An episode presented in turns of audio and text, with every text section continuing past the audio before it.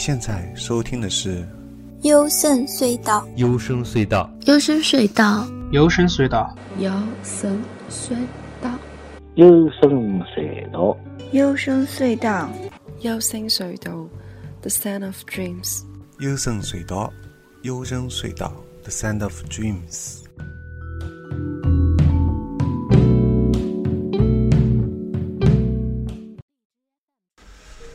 好，大家好，我是高尔基啊。你现在收听的是《幽深隧道》。那么这期节目仍然会围绕一部游戏叫《底特律：我欲成人》这部游戏展开啊，是它的下集吧，终集第二集。那么这个游戏呢，我就跟上期一样啊，我就可能会有涉及到一些剧透，所以大家如果就是还没玩过这个游戏的话，或者说你不介意，觉得自己好像嗯呃可能还不是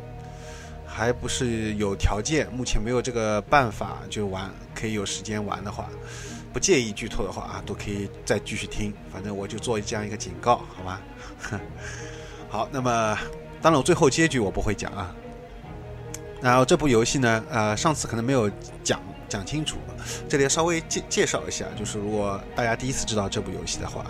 就这个游戏其实就是讲一个仿生人啊、一个为主题的一个一部那个游戏。那么关于仿生人这个主题呢，呃，我现上期节目也讲到，那么大家首先可能脑海中会想起来的，就是关于现在特别火的《西部世界》，对吧？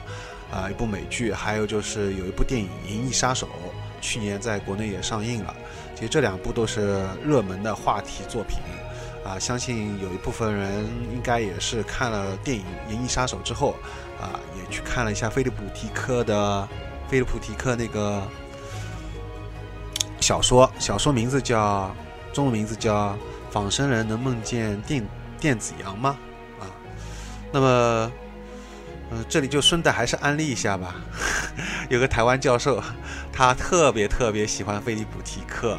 然后，其实，在《银翼杀手》这部电影之前啊，呃，我也去看了这个台湾教授这个纪录片，在 B 站大家可以搜到的。然后觉得特别有意思，然后觉得他就他本身也是个死宅吧。然后他是主主主讲是科幻的，然后然后这个。这个教授叫郑运红，啊，他是弄了一个选修课叫《科幻概论》，然后从赛博朋克啊、菲利普迪克啊，讲到日本的高达，反正就是涉及的题材很广泛，都是我个人也是非常感兴趣的，而且讲得很细，而且 PPT 也做得非常不错，因为他本身也是个死宅，所以讲的又很幽默啊，讲的很多东西，然后 特别棒，特别是菲利普迪克那那那些方面。真的讲的特别棒，还有 EVA 啊什么的，所以强烈推荐大家，如果也喜欢的话，可以去看一下。B 站好像目前失效了，但是网上应该还能只能找到的啊，他的一些视频。然后再回到这个游戏当中来啊，然后这个游戏呢，它是一家法国工作室叫呃多元梦境这个做的，然后这家工作室主打的游戏风格呢，也就是互动式的交互式的电影的这种风格。然后他先前做过有《超凡双生》跟那个《暴雨》啊，都是类似的这种游戏。然后这次的《底特律》呢是他的最新作品，啊，从应该说从 E 三 E 三展之后，他发出这个消息之后，就是大家都非常期待，而且也是抱有非常大的期待，因为他先前作品也是非常优秀，啊，叫好又叫座，卖的也很好，那业内的口碑，无论是游戏媒体的评分还是玩家，大家都觉得很棒，对吧？我就有有点像那种星际穿越啊，有点像 一这种感觉一样，就就是票房也特别棒，然后无论是专业的或者是呃普通的，大家都觉得很棒，对吧？就是我觉得这样真的是部伟大的作品，就像王王菲的歌曲一样，真的是世间少有，就是非常伟大的，呃，非常有才华的人才可以做出这样，然后。关键是这家公司工工作室还能不断的超越自我啊，这也非常棒。这上期节目都讲过。然后呢，这个也是关于仿生的主题啊，就是怎么样让他们自我意识觉醒啊，大家都能想到，其实跟《银翼杀手》还是很像的啊，所以他们在游戏当中也致敬了。那么我这里想重点还是讲他们关于这个选择，因为这部游戏当中有很多的一些。给你做不同的选择，但遇到什么问题的时候，你到底是选择怎么样？而且根据你的不同选择，会导致不同的结结局。关键是这个还是不可逆的。那它不可逆表现在就是说，我们通常比如说我选择错了，那我可以去读档，对不对？但它读档的时候，它就会提提醒你，比如说这一章，而且它在一周目，我不知道二周目二周目是怎么样。它一周目的时候，它里面这一章节，你只能从这一章节的从头开始，而不能从这一章节的。当中的任意一个选择，比如说我当中有假设有五十个选择，我从第二十六个选择那个选择，我想试一试我做其他选择会怎么样？因为我这章节完完成了嘛，我也把最后结局打出来了。当然它可能有两种、两三种，这每一章节又有不同的章呃就结局对吧？就是每一章节又有不同结局，呃，然后每一章你的不同结局会影响下一章的这个人物的呃结局，然后。在下一章又会影响下一章，就是一环扣一环，到最后会影响整整个的这个故事的这个结局走向。它是就是说它做的分支已经是非常的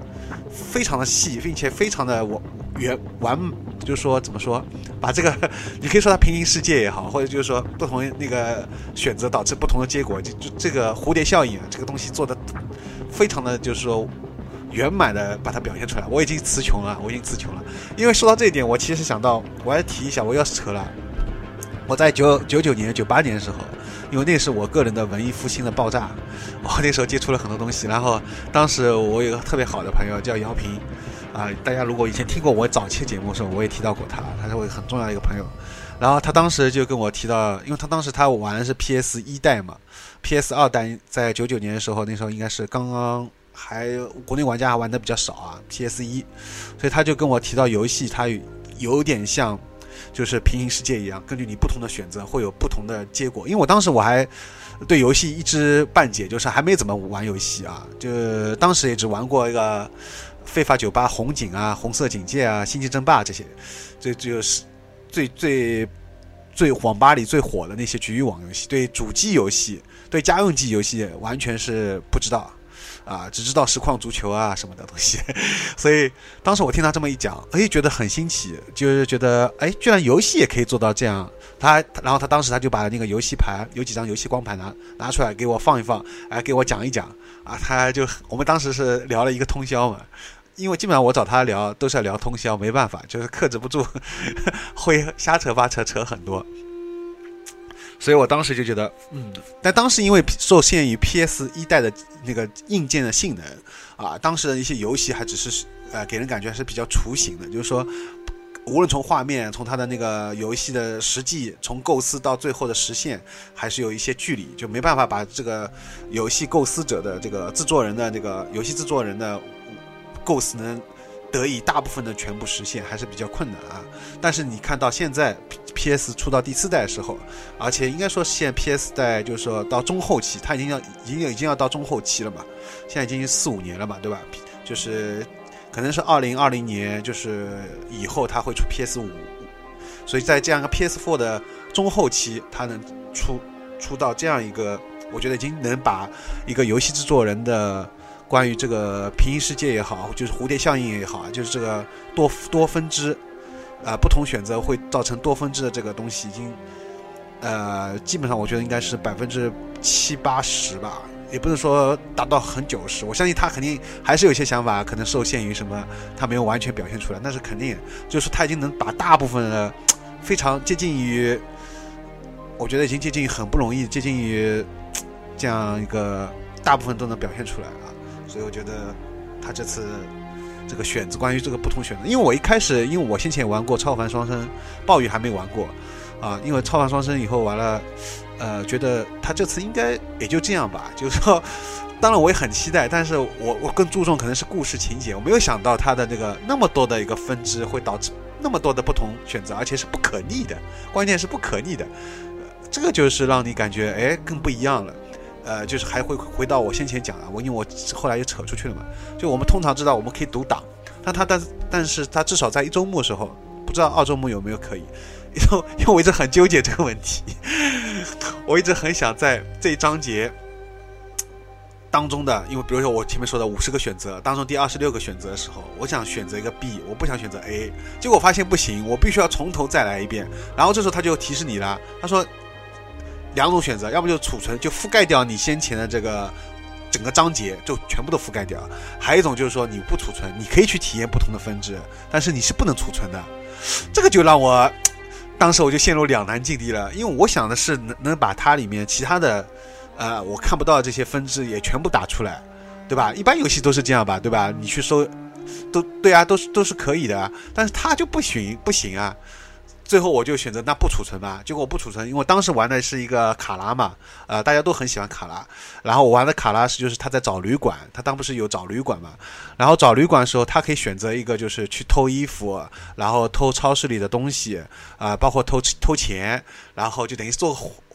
选择一个坏坏的嘛，选择一个不好的一个走向，然后他，但是他可以去偷了钱以后，偷了衣服以后，可以住旅馆了，因为拿这笔钱他可以住那个六十美元的那个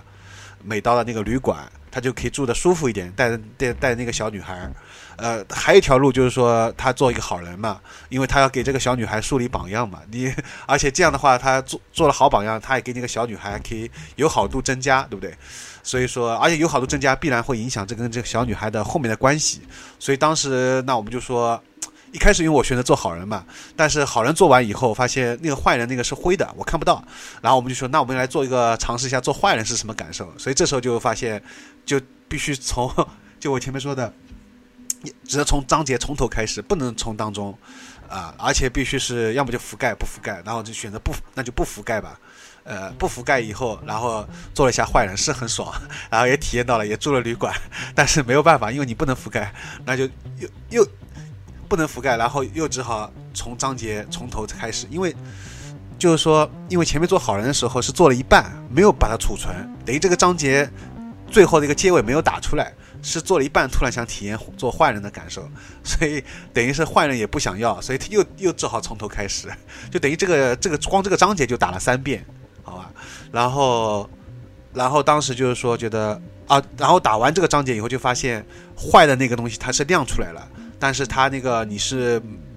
就是文字是显示了，但是这个图片没有亮。就是说，他只是给你看到了这个坏的结局，但是他等于是因为你没有选择这条坏的路嘛，所以我不知道他二周目是不是可以把所有的各种不同的所有的可能都给你，让你去尝试，在不同的选择节点都可以让你选，而不是从这个章节从头开始，因为这个真的这个游戏可以让你把你活生生逼成处女座，你恨不得的把它每一个看不到的这个小分支、小选择都能打出来，然后最好玩的、最搞笑的是当时那个。还有一个就是那个，当时那个就是玩那个，呃，那个那个，对，叫康纳啊，康纳，康纳这个角色的时候，他有一次不是在那个警察局嘛？对，就是第十一章啊，第十一章汉克，他当时到那个警察局，然后找那个找这个安德森副队长，然后我当时在大厅里面转啊转，然后我当时想着，呃，先不要触发主线嘛。就是先把其他的能收集的、能看的什么乱七八糟的东西都看一遍，结果等我把那个杂志看完的时候，结果我发现我已经不能坐到安德森这个队长的那个椅子上了，因为这里面有一个很重要的地方是你要去坐在安德森那个队长那个椅子椅子上，然后你去看他桌子上一些东西，你这样可以更了解这个。安德森队长的那些个人兴趣啊什么的，然后可以解锁你后面跟他的一些聊天对话，可以提升你跟他的好感度，这是很重要一点。但是我当时因为想看杂志嘛，就我特别想，我所以，我真的是书呆子啊，所以我就想翻那些杂志，然后看杂志。结果等我看好杂志，他那个对话，他进去那个安德森队长进去跟他上司对完话，他已经他已经直接坐坐到他的椅子上了。好了。然后这时张建波就说：“好了，你这下错过了重要线索，所以我那我又不想从头开始，我想那啊就算了算了，就跟他讲完讲讲完了，然后这一章就等于结束了嘛。然后就一直很遗憾，然后我就想，哎呀，就纠结了，到底要不要这个从这一章节开始？就是说这是这是一个很有意思的地方，它因为它不可逆，然后导致就是说你在大厅上你要你要自己要做好规划，就是说不能浪费太多时间，不然不小心触发到主线进行下去，你当中一些重要的线索，你对这本来你的搭档这个安德森，你就对他一些东西你就不知道了，不知道了，然后后面就不能解锁跟他对话，因为他这里相关的你调查一些东西，你不去调查的话，就没有办法展开后面的一些对话，他就是锁住的啊，你一些选项就不能选，不能选以后你他。对他不了解，然后一些好感度话就只能选择其他的话，然后导致你跟他的好感度就会下降，然后好感度下降就会导致你跟这个拍档后面一些情节可能没办法打出完美的结局啊，就是这样一个情况。如果要追求完美结局的话，就必须要把他对这个搭档尽量迎合你的搭档啊，并且就是把他就是兴趣爱好啊各方面摸摸摸透，是吧？所以说，包括那个另外一个卡拉。跟那个小女孩爱丽丝也是的。如果我当时在旅馆里面啊，选择偷偷那个超市的东西，偷钱，呃，选择如果去那个洗衣房把这个衣服偷了，我们最后虽然可以带着这个爱丽丝住进这个舒服的旅馆，六十美元旅馆，但是呃，爱丽丝就对你的信任好感度会下降，因为她不希望你去偷这些东西啊，所以就是有这样一种。一一种一种一种选择嘛，所以，那你最后就可能就是只能选择，啊，就是撬开一个铁丝网，然后跑到一个跑到一个相对不是那么舒服的一个没有人的旅馆，啊，那个地方，但是也会触发，那那个地方应该是大部分人选择，因为那个地方会触发后面的一个剧情啊，一个很重要的一个剧情，对，反正就是说有很多设计这个选择啊是。就是说，而且它是不可逆的，我觉得这点是比较比较有意思、特别有意思的地方啊。还有特别想提一点，就是一个很重要的一个选择，就是在马库斯带领另外三个伙伴，他们闯进那个大厦电视机大厦的时候，去占领那个地方，呃，然后开始发布宣言的那那那个时候，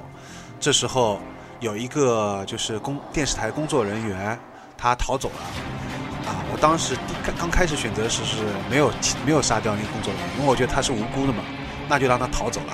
呃，但是这时候你会发现，你跟另外一个领袖诺斯，诺斯的好感度就会下降，因为诺斯她是一个女强人，有点像女权，哎，不是说女权，她她是个女性的那个仿生人。然后他是比较强势的，他觉得可以，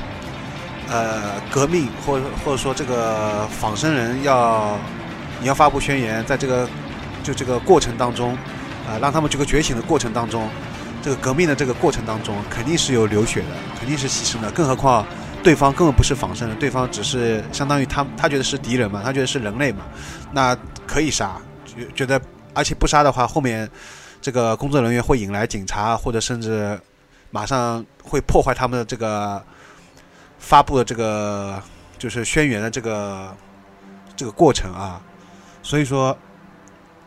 诺你就会发现那个诺斯他的那个好感就下降。然后另外一个叫乔许，乔许这个人呢，他是呃就站有点站在偏向于中立或者偏向于人类这一方，他觉得呃既要就是说也。也不要，也不要，就说杀掉无辜的人类，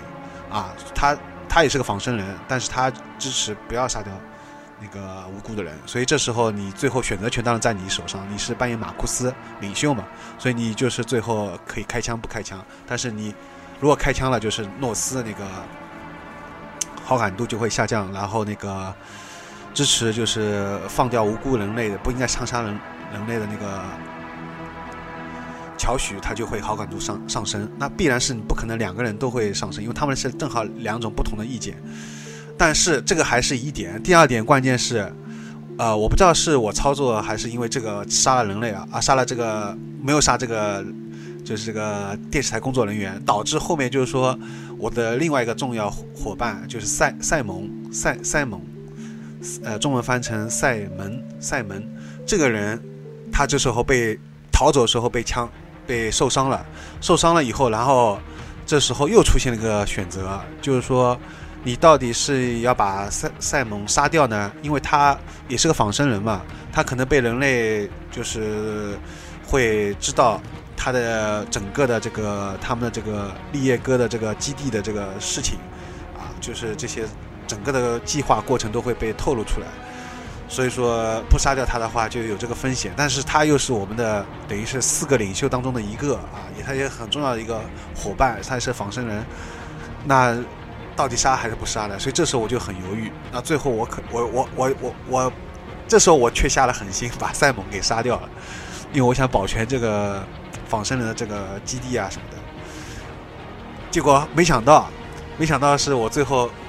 出现这个就是这个章节看百分比的时候，因为我每次打完我都要看看那个百分比嘛，结果我就发现 几乎大概只有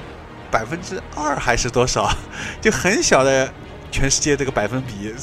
跟我一样选择了把赛蒙杀掉，而且而且就是说好像是百分之五十一吧，都选择了不杀那个不杀那个人类的那个电视台工作人员。然后我后来又忍不住去看了一下 B 站，我把专门选了这一章节，看了几个 UP 主啊，然后 大部分两个 UP 主，一个是女孩，一个是男孩，他们都选择杀掉，杀掉 这个电视台工作人员。然后其中有一个有有几条弹幕还说，终于能看到一个下手的 UP 主了。也就是说，其实大部分 UP 主还是没有没有没有杀这个工作人员啊。好吧，反正就是说，所以我就针对这个问题啊，我就。问了我两个，问了我认识的两个人，然后我我因为他们都不知道这个游戏，我就直接问他们，我说如果你是一个革命领袖，然后这时候如果你在发布一个重要的宣言的时候，突然你的一个敌对阵营，但是对方是无无辜的一个工作人员，呃，他逃走了，然后这时候你会选择，但是他可能会引来警察什么的，我说你会选择把他杀掉还是不杀掉？结果他们俩。最后一个问能不能有把他关起来的办法，我说没有把他关起来的办法，必须杀和不杀。最后他说那只能杀。另外一个就毫不犹豫说杀。所以，所以我想，真的就这句话，革命肯定是伴随着流血，不流血是不可和平的革命是不不不可能的。无论是怎么样一个，至少在人类这个或者说仿生人这个也好，我觉得反正这个是。不流血的革命是不可能啊，真的是不可能，没办法。就是说，你在这个你在这个位置上面，你你也只能杀，你可能背负了一些恶名，你也可能导致这个，而且因为你做这个事情以后，导致这个就是人类的这个舆论啊会下降，因为他们觉得，哎，他们因为他们只看到了，他们不知道你当时一个情况是怎么样，人类，而且是他们把仿生人是当成那个就是和机器人嘛，他不会把人当成平等的，是这样一种歧视的一种状态。啊，就像以前的那个白人歧视黑人一样，一一个道理。所以他就觉得，你你现在我们这边一个人类死掉了。所以说你们还来跟我们谈什么和平？好虚伪啊！就是他们，所以导致就是公众的舆论、电视台舆论都是一边倒，都觉得你们这个仿生人不对，对吧？是这样一个情况。但是如果你没有啊杀这个工作人员的话，但是你你有可能就会导致你后面一个重要伙伴就是个塞蒙会死掉，而且就是但是也有好的东西，就是你的那个公众舆论啊会比较冷淡，但不至于就是往下降，就是会偏大家都偏向于人类这一方，没有人来同情仿生人。因为你至少没有杀杀掉那个，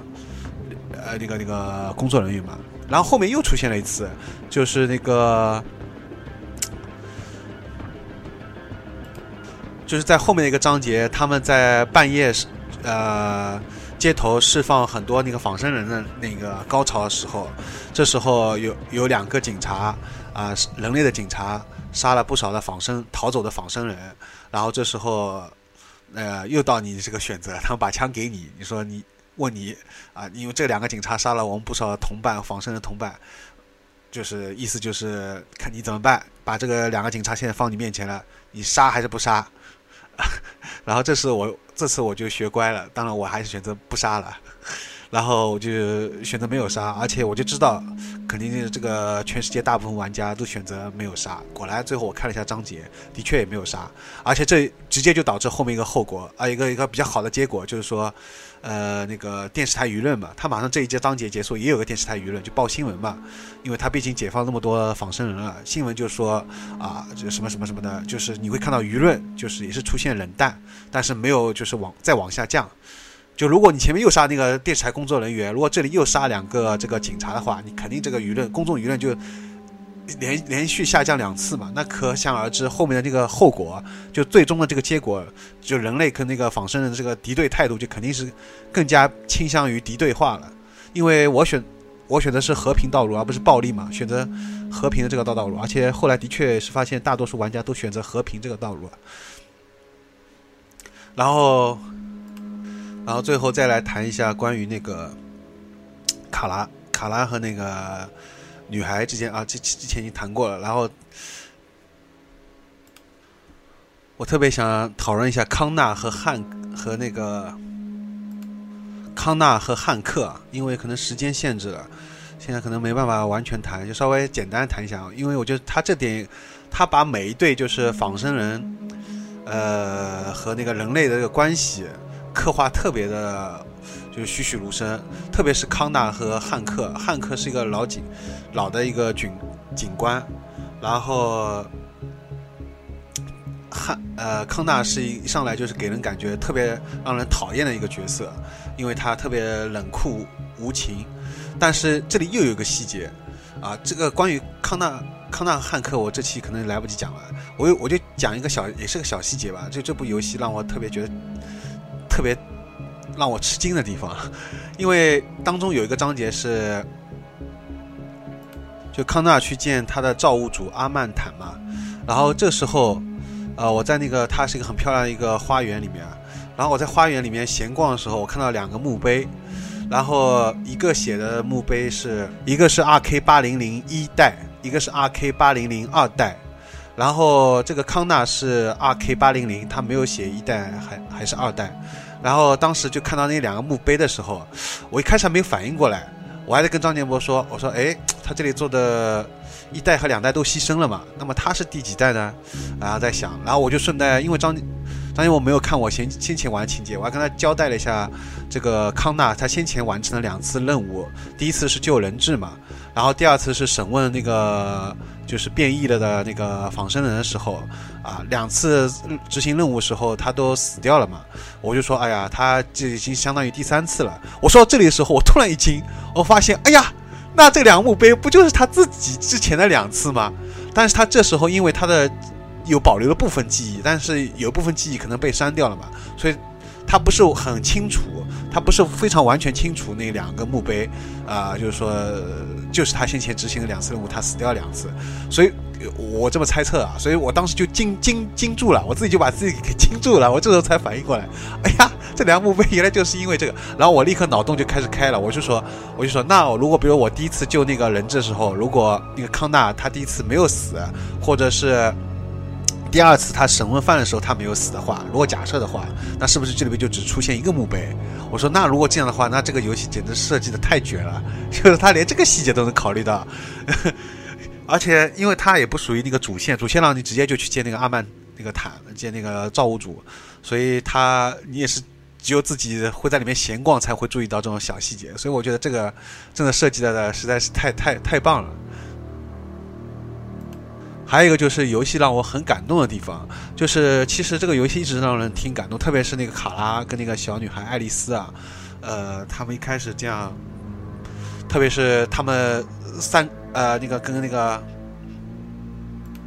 就是卡拉和马库斯在做两次选择的时候，他们有一段 Q Q T E，这时候音乐也变了，所以让你觉得特别激动，啊，也特别振奋。然后还有一个让我特别感动的地方是在于卡拉。呃，当时带那个爱丽丝他们在一个